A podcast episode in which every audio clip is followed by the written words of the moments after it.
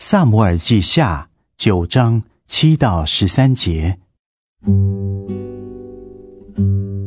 大卫说：“你也可以常与我同席吃饭，如王的儿子一样。”于是米非波设住在耶路撒冷，常与王同席吃饭。他两腿都是瘸的。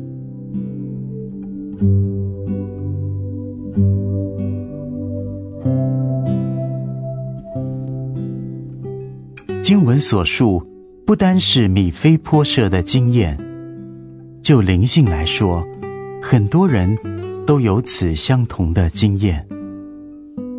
瘸腿本是一件不幸的事，但米非波设却因此而得到幸福。他因此而成为王的儿子，得到经常与王同席吃饭的特权。同样的。你的软弱可以成为你的幸运。如果你不是有软弱的话，你可能走上了自己的道路，远远的离开了皇宫。现在他赐你他自己儿女一样的饮食，他邀请你与他同席吃饭。我们的王是何等的仁慈！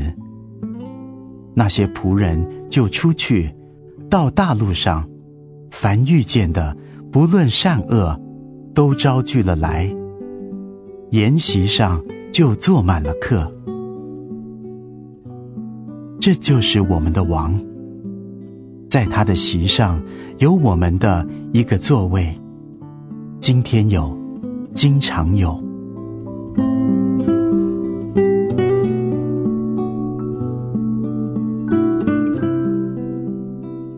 撒母耳记下九章七到十三节，大卫说：“你也可以常与我同席吃饭，如王的儿子一样。”于是米非波设住在耶路撒冷，常与王同席吃饭。他两腿都是瘸的。